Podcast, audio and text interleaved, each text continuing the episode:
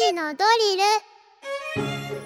ル。時刻は3時を回りました。さあここから番組を聞き始めたリスナーの皆さんこんにちは。SBS ラジオ午後ぼらけパーソナリティ山田モンドです。さてここからは深く知るともっと面白い静岡トピックスを紐解いていく勉強のお時間3時のドリルのコーナーです。毎日午後3時に一緒一緒に学んでいきましょう。え今日の先生はこの方静岡新聞ニュースセンター市川雄一さんよろしくお願いします、はい、よろしくお願いします。市川さんハロウィンは？ハロウィンはもう全くミルセンですね。ミルセン、はい、あのー、参加したこと参加したことないんですよ。はい。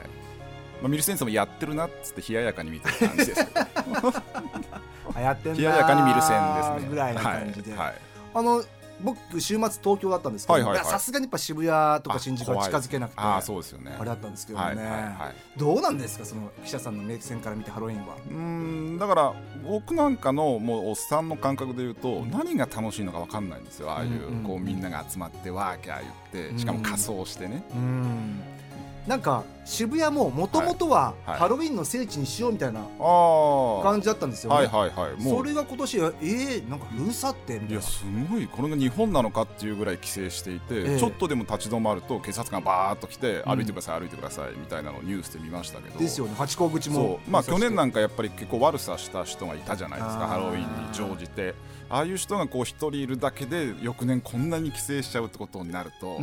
ぱなんかちょっと考えさせられますね。そうですね、みんな楽しくやる分にはいいと思うんですよ。僕ら見る線も、はい、見る線も楽しんでっていうことですね、はい、明日どうなるんでしょうかね、はい、さあそんな市川さんと一緒に取り上げます。今日の静岡トピックスはこちらです。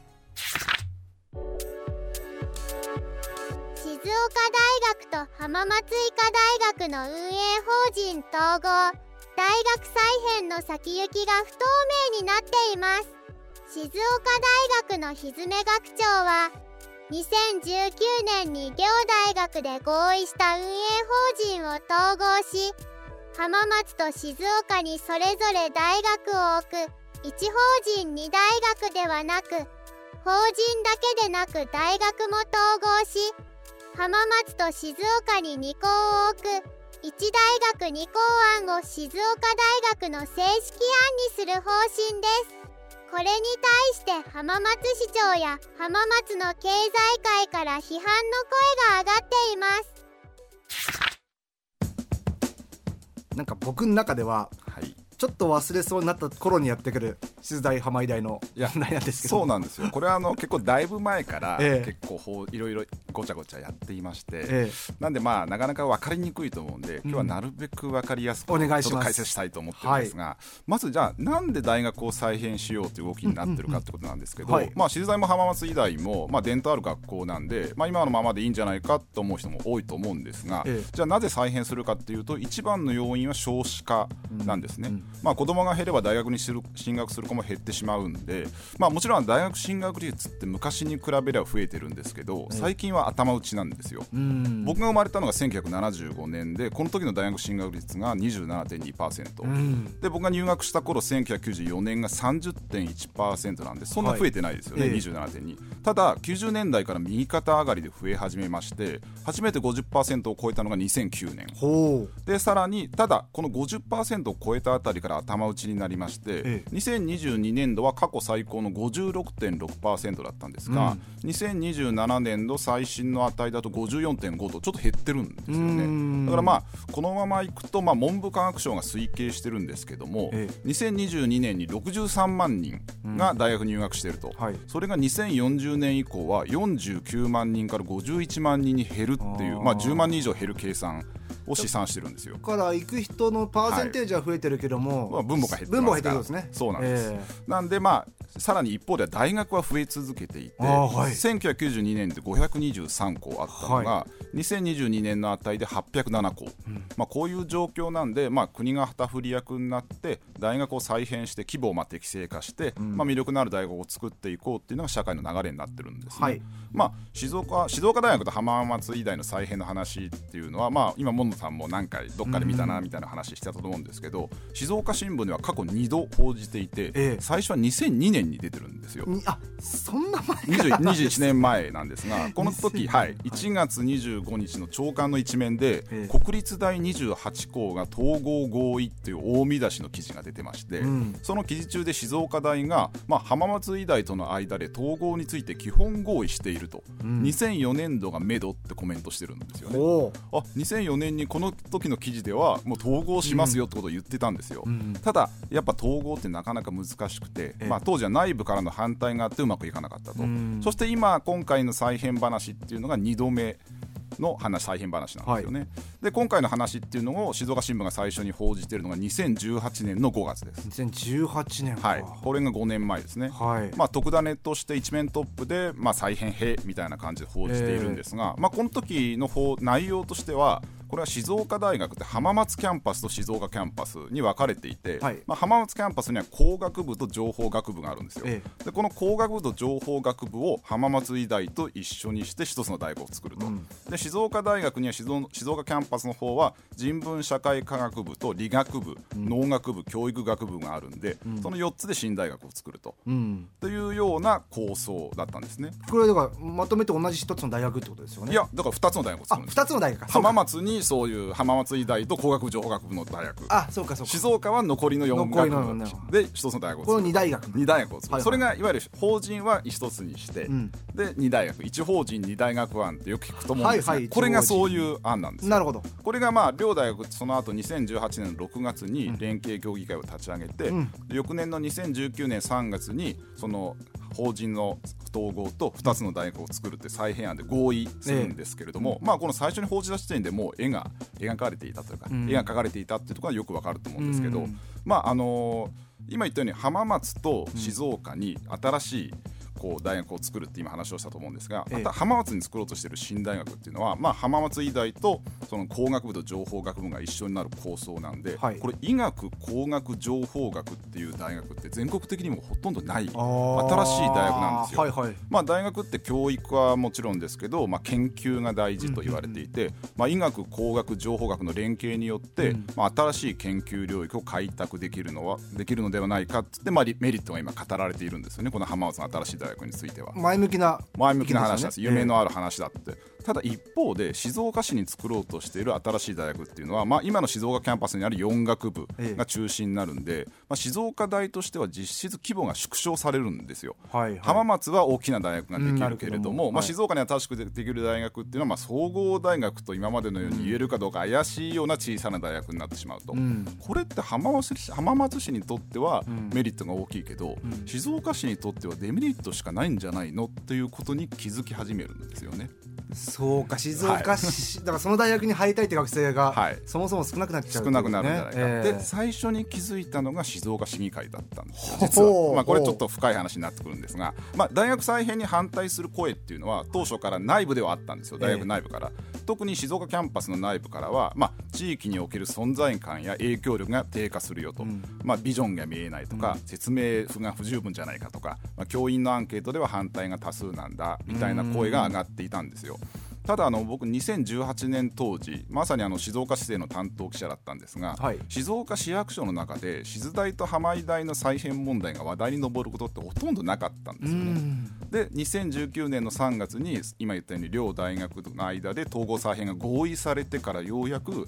この計画って静岡市にとってやばいんじゃないのって話が市議会で話題に上るようになっていったんですよ。で当時の田辺市長も、田辺信弘静岡市長も発言するようになって最初に発言したのが2019年の6月、はい、つまり合意してから3か月後ですよね、この時に静静大の経営協議会で自身が統合再編に再生賛成しているかのような発言が議事録に残っていると、それは訂正してくれっていうことをいきなり定例記者会見で言い出して何を言ってるのかなと思ったらその,、まあ、その議事録によるとその2月の時点でいわゆる合意の1か月前ですよね、ええ、2月の時点で当時の静大の石井学長から田辺氏は説明を受けているんですよ。その時に田辺さんはこれを機会にさまざまな取り組みを進めてくださいねってことを言ったっというふうに議事録に書かれていて、うん、で田辺市長としてはその言葉をもって今回のことを了承したとか、うん、賛成したとかは一切言っていないってことを会見でわざわざ言い出したんですよね、うん、わざわざ言ってるってことは？もうこれは本当に異例のことで、えー、まあ、やっぱりその静岡市としてはこの統合再編に反対だってことをまあ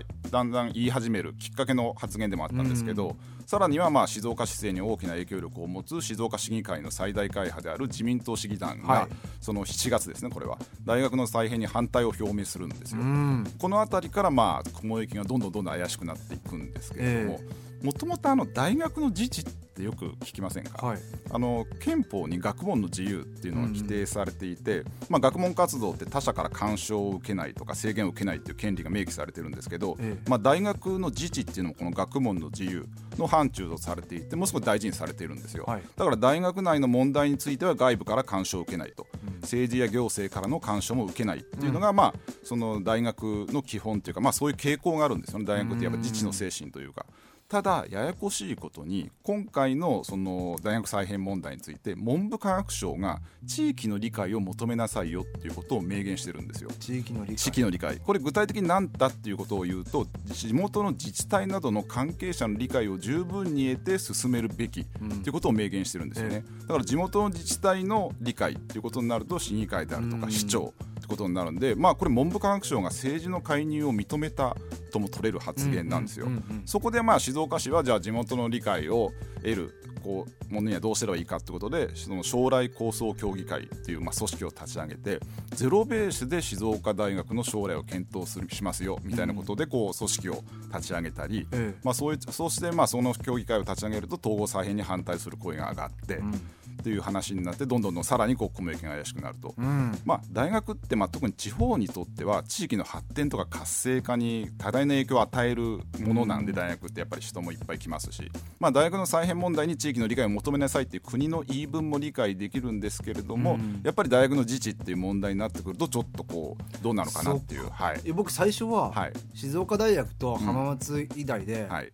じゃあ一緒になっちゃえばいいよねっていう、なんか静大って、はいこう有名だし浜井大もそうだし、はい、なんかメリットしかないのかなと思ったら、はい、周りそう市議会とかそういうのもまあいろいろ話していかないとそうなんです、ね、ダメなんです、ね、ダメなんです。でちょここからちょっと経緯を一気に振り返りますけど、はいはい、静大、まあ、2020年に大きなターニングポイントがあって、ええ、まあ、学内で大きな権力を持つ学長の選挙があったんですよね、うんうんうん、まあ、統合再編を推進してきた現職の石井学長はでもここで立候補せずに、うん、統合再編に慎重な静岡キャンパスの日詰教授、うん、と統合再編を賛成する浜松キャンパスの川田教授の一騎打ちになって、うんはい、まあ、慎重派の日詰教授が選ばれたんですよ、えまあ、この時点でまあ当初の計画通りの再編統合は難しくなったと言っていいと思います。でまあ2021年1月に再編の延期が発表されて、うん、で2021年の4月に静詰学長が正式に就任すると静詰さんは大学統合案を口にするようになるんですよね、うん、大学統合案というのは今言ったように一法人2大学ではなくてもう静大と浜井大を一つの大学にしようというアイデアなんですよ、はい、これに反応したのが浜松市で浜松市はまあ今まで以上の規模の新大学が浜松市にできるっていうはずだったのが、うん、今度は浜松医大が静岡大学と統合しちゃうと、まあ、ちょっと吸収されたような形になってしまうんで当時の鈴木康友浜松市長が温度を取って、まあ、当初の一法人二大学にしやっぱりしようよってことで自治体や経済団体による規制同盟会というものを立ち上げて、こういわゆる一法人二大学だっていうことを大々的に浜松でもやりだしたんですよ。はい、で最近ニュースになってるのが日詰学長が、まあ、その法人大学は統合して一法人一大学にするんだけど、うん、静岡と浜松に独立性の高い分校のようなものを置くと。それが一大学二校案。おちょっと分かりにくいと思うんですがを静大の正式な案にしようということ意向を明らかにしたと。ただこれにももちろん浜松の市長とか経済界が猛反発していて、えー、まあ、静ただ静岡市側としてはまあ、田辺市長から難波市長に変わってるってこともあるんですが、うん、まあ、大学の自治を尊重して静観する構えを、うん、まあ、見せてはいるんですけど最初の日に火をつけたのは読み言ったように静岡市側なんで、うん、まあ、どっちもどっちっていうのが正直な印象なんですよ。なるほど、はい、ちょっと分かりにくい一法人二大学だったって話だったけども、はい、一大学二校案っていうのが上がってきて、はい、そうまあ、ここに浜松は反対して反対してる。で、まあ、今後の見通しなんですけど見通しどうです？まあ、今後、まあ、僕の試験なんですが、ええ、まあ、多分この統合再編はうまくいかないと思います。